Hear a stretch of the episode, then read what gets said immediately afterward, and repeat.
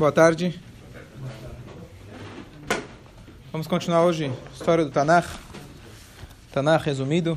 A gente ontem fez a introdução da época dos Shoftim, a época dos juízes. Estamos falando aqui os primeiros 350 anos aproximadamente que o povo entrou na terra de Israel. O primeiro líder foi Yoshua e logo depois entraram os começou uma série de 13 juízes de Israel e depois veio a época dos reis. Então a gente está aqui falando do primeiro juiz. A gente começou a contar um pouco da história do primeiro juiz que ele se chamava Otniel ben Knaz. E agora, na verdade, ontem a gente falou que a primeira guerra, a gente contou sobre a primeira guerra travada sobre é, a, com a tribo da tribo de Eudá. E hoje então vamos passar para a segunda guerra que eles tiveram. Lembrando que as guerras principais já tinham sido feitas, quem lembra, por Yoshua durante sete anos depois mais sete anos para dividir a terra, e agora então são guerras, guerrilhas meio que particulares. Cada uma das tribos tinha que chegar e conquistar, terminar de conquistar, conquistar o seu próprio, a sua própria é, herança. Então, o que vai acontecer agora, depois de Yehudá, agora vai começar a tribo de Yosef. Na verdade, não tinha nenhuma tribo chamada Yosef. Yosef ele recebeu uma brachá em dobro do pai, na qual a sua tribo foi dividida em duas, que são Efraim, Menashe, Menashe e Efraim, os dois irmãos, então se dividiram em duas tribos. Então essas duas tribos elas se juntam e agora têm que conquistar uma cidade que se chama Beit Kel. Na verdade, o nome apropriado é Bet, casa de Kel, o nome de Hashem. E o outro nome que tem essa cidade é Ha'ai. E essa cidade, na verdade, já é mencionada em Bereshit. Alguém lembra onde tem essa... Desculpa, Ha'ai não, desculpa. O nome dessa cidade é Bet Kel. E o outro nome dessa cidade é Luz. Luz. Certo? Aonde está escrito a cidade de luz? Quem lembra? Jacob vindo, muito bem. Em qual momento? Perfeito, muito bom. Fiquei feliz por participou há tanto tempo. Olha, primeira vez que ele fala, Baruch Hashem. Fale sempre, Shkoyach. Muito bom. Fala para ele. Onde, onde Jacob está, onde Jacob pernoitou, tá certo? Na verdade, quando Jacob estava a caminho da, da casa do do Lavan, do tio Lavan, então ele pernotou lá nesse lugar, vê Ulam, Luz, Sheimair, Larushoná, diz a Torá pra gente, o nome da cidade era Luz, certo? Agora, nós tem até Marlock discussão se é o mesmo Luz ou se outro Luz, etc. Não temos certeza se é o mesmo lugar, mas é, assim vai a história. Essa cidade de Luz tinha algo curioso. Eles tinham, na verdade, uma passagem secreta para conseguir entrar dentro daquela cidade. Ninguém conseguia entrar. Então, não tinha como o povo de Israel conseguir conquistar ela. Então eles ficaram observando, observando, tentando ver. Devia ser alguma coisa, sei lá, eletrônica, elétrica, que tinha lá, uma passagem secreta que abria. Não sei, não conseguiam entrar. Até que finalmente a, a, a, o, o Taná conta pra gente, eles viram uma pessoa entrando, eles pegaram essa pessoa e colocaram na parede, em outras palavras, olha, ou você conta, ou você conta. Tá certo?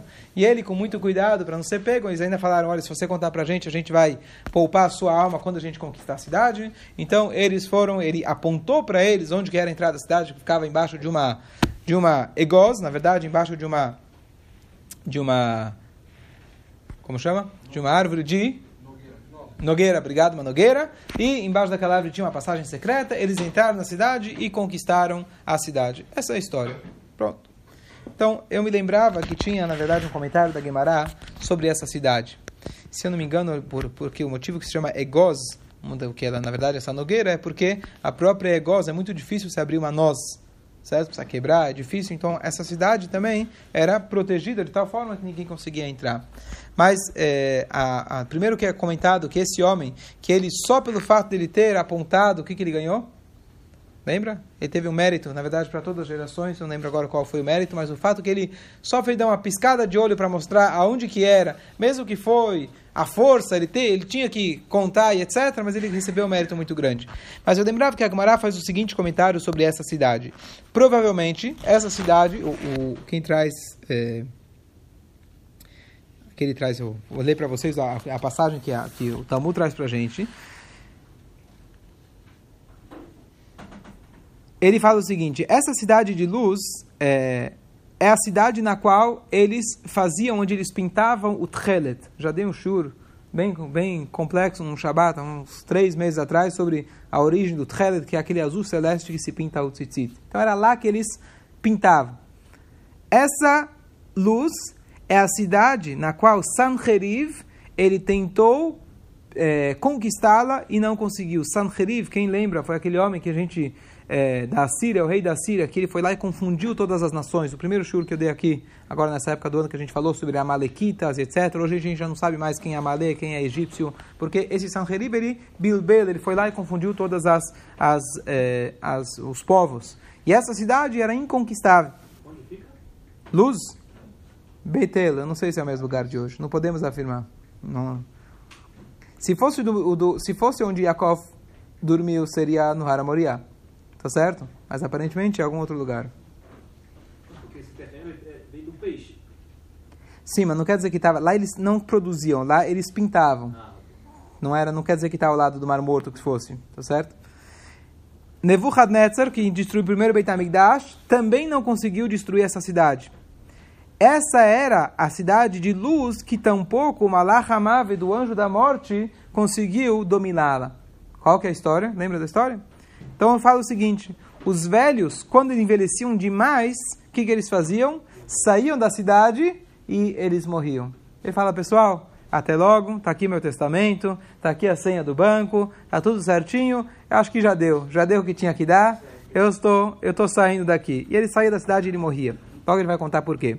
Então a pessoa saía da cidade, saía das muralhas e ele morria. Isso provavelmente posteriormente que os judeus conquistaram. Está falando aqui de uma cidade que era é, já populada por judeus. O que, que tinha de especial essa cidade? Quem lembra? As pessoas que moraram nessa cidade, por que, que eles não morriam? Porque eles apenas falavam verdade. E quem fala verdade, absolutamente verdade, nenhum indício, nenhuma, né, como se chama, vaca, lachonará, como se fosse uma, nenhuma poeirinha de mentira, ele, o mal não pode dominar sobre ele. Então o que acontecia? As pessoas, quando eles decidiam morrer, quando literalmente o corpo deles já não aguentava mais, o corpo não tinha mais como continuar, mas eles não morriam. Às vezes precisa uma brachá, às vezes para a pessoa lo além, longe de nós, mas para que a pessoa possa de fato falecer. Ele não falecia. Então quando chegava no momento onde já estava, não aguentava mais, então a pessoa não, não, aguentava, não tinha mais como continuar vivendo, então a pessoa saía da cidade. Tiravam a pessoa, na verdade, a pessoa chegava até está deitada na cama sem força nenhuma, tiravam da cidade. A Gemara em Masachet Sanedrin conta, essa aqui é, é uma, é uma, uma história um pouco trágica, mas lembra a gente quão Hashem é rigoroso com os tzadikim. Então, a história é a seguinte, a Marava disse Urava, no início eu pensei que não existe uma pessoa no mundo capaz de falar apenas a verdade sempre. Você conhece alguém? Alguém, ele estava duvidando, Urava, já na época, ele duvidava que houvesse alguém que houvesse alguém que falasse a pura verdade sempre. Agradeço pela parte que me toca. Até que ele encontrou um homem, um dos sábios, que o nome dele era Rav Tvut, ou outra opinião, Rav Tivyumi, um nome um pouco diferente. E ele falou, e ele falou, Rav afirmou sobre esse homem, que você poderia dar para ele tudo no mundo, ele não mudava, não trocava a sua palavra. Ele apenas falava a verdade. Só entre parênteses, nós temos situações, que logo a gente vai ver, que é permitido você mentir. E até, na verdade, é o adequado você mentir. Tem coisas que não se falam, tá certo? Tem coisas que você não deve contar. Ou pega o exemplo, mexané, na verdade. Você não é mente, mas você muda. Então, olha essa história. De novo, como Hashem, ele foi rigoroso com o Sadikim, essa introdução, até um fio de cabelo. Uma vez eu cheguei nesse lugar que chamava Kusta. Kusta em aramaico significa verdade. E, o lugar, e as pessoas que estavam nesse lugar nunca mentiam, apenas falavam a verdade. E nesse lugar nunca ninguém mentia, nunca, nunca ninguém morria é, antes da sua hora. Ele casou lá com uma mulher daquela cidade e eles tiveram dois filhos. Então, ele casou com uma mulher que só falava a verdade. É um bom negócio, né? Só fala a verdade. Ela te conta quanto ela gastou, onde ela esteve, com quem ela conversou. Só fala a verdade. Só que tem um preço alto. O que acontece? Um, de, um certo momento, um certo dia, a esposa estava ocupada com afazeres particulares, que não se conta para outros. Provavelmente, ele não fala aqui, possivelmente a esposa estava indo, ir, estava indo ao mikve, ou algo parecido. E naquela hora, a vizinha justo bateu na porta, falou, cadê minha amiga? E ele falou, não é adequado eu contar, e assim fica a para nós, para nós, você não vai contar onde ela está, uma coisa muito particular, tsniut, significa não só em recato, em, em, em, roupas, mas na maneira que a gente fala, o que a gente fala. Então ele mudou a sua palavra, ele era um estrangeiro naquela cidade, e ele usou o que ele, o que ele sempre soube fazer, ele mudou as palavras dele. Ela falou, ela não está em casa. Ela, desculpa, ela estava em casa fazendo alguma coisa, não sei exatamente o que, e ele falou, não está não tá em casa. E ela estava. Passou um tempo, lo longe de nós, e os dois filhos faleceram. Perguntaram o que aconteceu, o que, que você fez, alguma coisa aconteceu. Se a primeira pessoa não teve precedente na história, nunca teve uma morte nessa cidade. O que, que você fez? Ninguém falece aqui nessa idade, antes da época, antes da sua idade, da idade adequada. E ele falou: Olha, eu fui obrigado, fui forçado pela situação a mudar a minha palavra. Eles falaram: Faz favor, te manda daqui vai embora. E ele saiu daquela cidade, porque você vai causar com que nós comecemos a morrer nessa cidade. Então, de novo aqui, de a lição para nós é o aspecto de quão o nível de verdade que eles tinham. Na prática, sim, a Agmará, Lachá fala para a gente que a gente deve mudar sobre algumas coisas. Mas se pelo menos a gente aprendesse a lição para outras mil coisas que não podemos mentir e a gente realmente falasse a verdade, dá para aprender dessa cidade. A mesma cidade que a gente está comentando aqui, que eles agora conquistaram. E aí ele conclui aqui com o pensamento dizendo o que, que tem a ver falar a verdade com a imortalidade. Então, na verdade, está escrito justamente que Yaakov vindo, que provavelmente é essa mesma cidade, se não é a mesma cidade, mas pelo menos tem o mesmo nome da cidade de Yaakov vindo, está escrito de todos os patriarcas, está escrito Yaakov Avinu Lomet. Yaakov Avinu não morreu. A Guimarães fala isso para gente. Ah, mas afinal enterraram ele, etc. Então tem a explicação da Gemara, que os filhos estão vivos, etc. Mas é o único dos patriarcas, não está escrito Avram avinu lomet, Yitzhak avinu lomet. Yaakov ele não morreu. Por quê? Porque a característica principal de Yaakov era Emet, a verdade. Então, justamente alguém que zela pela verdade está justamente ligado com essa característica de Yaakov, que ela é eterna. A gente sabe que Emet em hebraico, né? Aleph, Mem, Tav tem várias alusões, mas Aleph é a primeira letra, Taf é a última letra e Mem é a letra do meio. Emet, a única verdade é aquela que perpetua do início, meio e fim. Ela continua sendo a mesma verdade. Não uma verdade quando a gente assina o contrato e outra verdade quando a gente vai executar o contrato, o que acontece por aí. Então, a, a verdade é Emet, significa algo que é verdadeiro, algo que é eterno. Essa é a ideia. Tem aquela alusão também que Emet, as três letras do Emet, estão bem apoiadas, diferente do Sheker. Né? O Aleph ela tem dois pezinhos para se apoiar. O Mem tem a base inteira do Mem para se apoiar. O, o Mem da Torá tem, tem o, o pontinha dela também se apoia. E o Taf também tem dois, dois pezinhos. O Sheker, em hebraico, o Shin, ele é pontudo embaixo, ele cai. O Kuf, ele é pontudo embaixo, ele cai. E o Reish é pontudo, tem uma base só, ele cai também. Então essa é a verdade entre, essa é diferença entre o Emet e o Sheker. Bom, agora vamos entrar no próximo ponto. Uma coisa que acontece, quem começa a estudar o Tanakh, ele começa a perguntar, peraí, isso aqui está parecendo um pouco radical. O povo chegava numa cidade e matava todo mundo. Que história é essa? Isso é judaísmo? Certo? Então vamos ler aqui, na verdade, o, já contei, comentei isso outras vezes, mas o Maimonides, ele faz a seguinte, a opinião do Maimonides é, é essa. Ele fala o seguinte, que Yoshua, o primeiro profeta, o primeiro líder a entrar em Israel, ele mandou uma carta para todos os nativos de Israel, dizendo o seguinte: Caros amigos, estamos chegando, estivemos aqui 40 anos perambulando pelo deserto, vocês lembram bem, a gente saiu do Egito, queria fazer um convite para vocês, vocês têm três opções. Opção número um, não sei qual é a ordem exatamente que ele falou, mas vocês podem, a gente convida vocês a se retirarem. O Beit de Bereshit, logo no início a gente tem na Torá, o Urash fala para gente, Deus criou o mundo, ele emprestou a terra de Israel para quem ele quis, chegou a hora dos verdadeiros donos entrarem e morarem na terra. Então vocês estão convidados a se retirar. Opção número dois, vocês querem ficar aqui? Tudo bem, mas quem manda somos nós, e parte do nosso é, acordo é que vocês cumpram as sete leis de Noah. Esses povos, todos eles eram pagões, eles faziam idolatria, essa era a vida deles, então vocês vão ter que aceitar a soberania única de Hashem e vão ter que respeitar, como consequência disso, as leis de Hashem para vocês, que são basicamente as leis básicas de ética e moral dadas no Sinai para todos os povos, é, da, de né, éticas morais, etc. E a terceira opção, qual que era a terceira opção? Guerra. Guerra. Quem ganhar, ganhou. Guerra. O que acontece? Dos sete povos que a gente menciona na Tfilá, etc., um desses sete povos, ele decidiu ir embora. Chamava Girgashi. Esse Girgashi provavelmente foi para a África. Foram embora.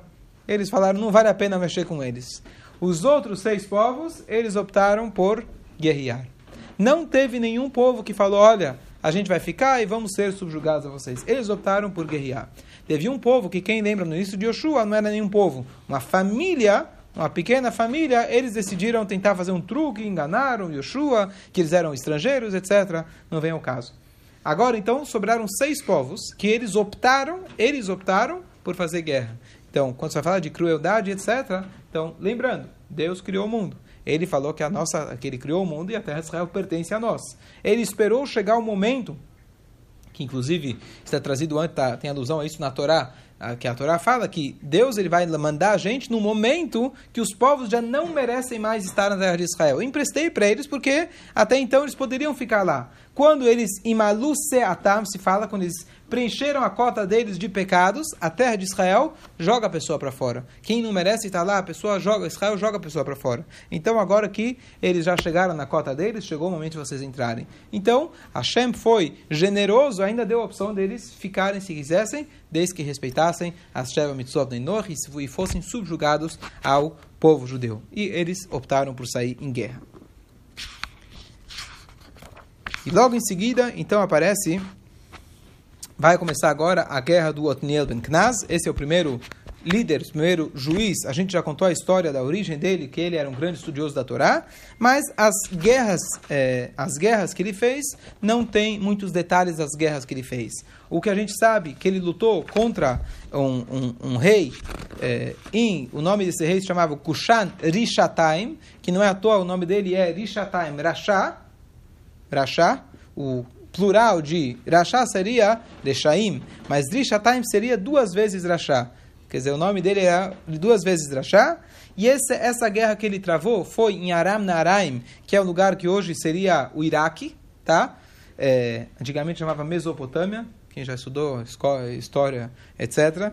É, e eles então, é, ele, ele, ele por oito anos ele maltratou o povo judeu e finalmente chegou a Tniel Ben Knaz despertou, faz aquele sistema que a gente falou ontem, as pessoas faziam chuvá, rezavam para Deus, Otniel Ben despertou o povo para fazer chuvá, e finalmente eles ganharam seus inimigos, e assim ele conseguiu reestabelecer a paz dentro do povo de Israel, e as pessoas fizeram a techuvá.